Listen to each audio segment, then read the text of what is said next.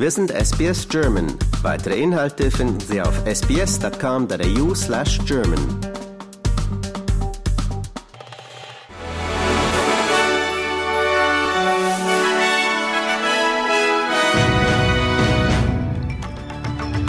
Sie hören den SBS German News Flash an diesem Donnerstag, den 7. Dezember. Mein Name ist Benjamin Kantak. Bruce Lehrman hat bei zwei Rechtsvergleichen fast eine halbe Million Dollar an Anwaltskosten für Berichte in den Medien über die Vergewaltigungsvorwürfe von Brittany Higgins erzielen können. Die Details wurden am Mittwochabend bekannt gegeben, als zwei Vergleichsvereinbarungen vom Bundesgericht in seinem laufenden Verleumdungsprozess gegen Channel 10 und Lisa Wilkinson öffentlich zugänglich gemacht wurden. Die Vergleiche, die vor Beginn dieses Prozesses stattfanden, zeigen, dass die ABC sich bereits erklärt hat, bereit erklärt hat, insgesamt 150.000 Dollar für Lehrmans Anwaltskosten zu zahlen und ein Facebook-Video einer gemeinsamen Rede von Higgins und der Australierin des Jahres 2021, Grace Tame, im National Press Club im Jahr 2022 zu entfernen. Drei Menschen sind bei einer Schießerei auf dem Hauptgelände der University of Nevada in Las Vegas gestorben. Das Blutbad endete mit dem Tod des Verdächtigen. Die Behörden haben bisher weder die Identitäten der Opfer bekannt gegeben, noch ob der Schütze von der Polizei getötet wurde oder sich selbst das Leben genommen hat.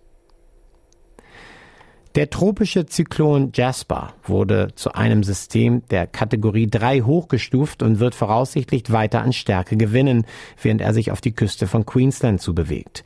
Jasper soll laut der neuesten Vorhersage später in die Kategorie 4 mit hoher Intensität und möglicherweise heute Nacht sogar in die Kategorie 5 gelangen. Eine 140 Jahre alte Pferderennbahn und ruhige Vorortbahnhöfe sollen laut neuer Vorschläge zu lebhaften Stadtzentren werden, die mehr als 210.000 neue Wohnungen in Sydney, Newcastle und Wollongong schaffen sollen. Fast 40 Bahnhofsgebiete, darunter viele in denkmalgeschützten Bereichen, sollen dichter bebaut werden, während ernsthafte Diskussionen darüber im Gange sind, Pferderennen vom Roseville Racecourse zu verlagern.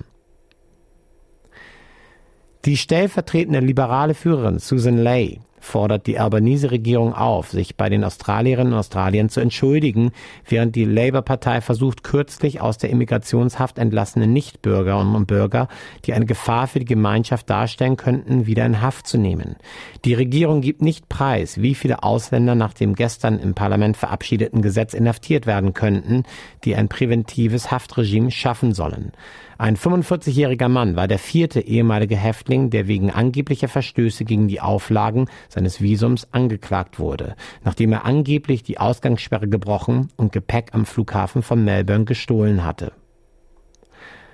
Die arabische Gruppe gibt bekannt, dass sie sich in den letzten Phasen der Einreichung eines Resolutionsentwurfs an den UN-Sicherheitsrat befindet, der einen Waffenstillstand im Gazastreifen fordert. Unterdessen behauptet der israelische Premierminister Benjamin Netanyahu, dass das israelische Militär das Haus des führenden Hamas-Anführers Yahya Sinwar umstellt hat.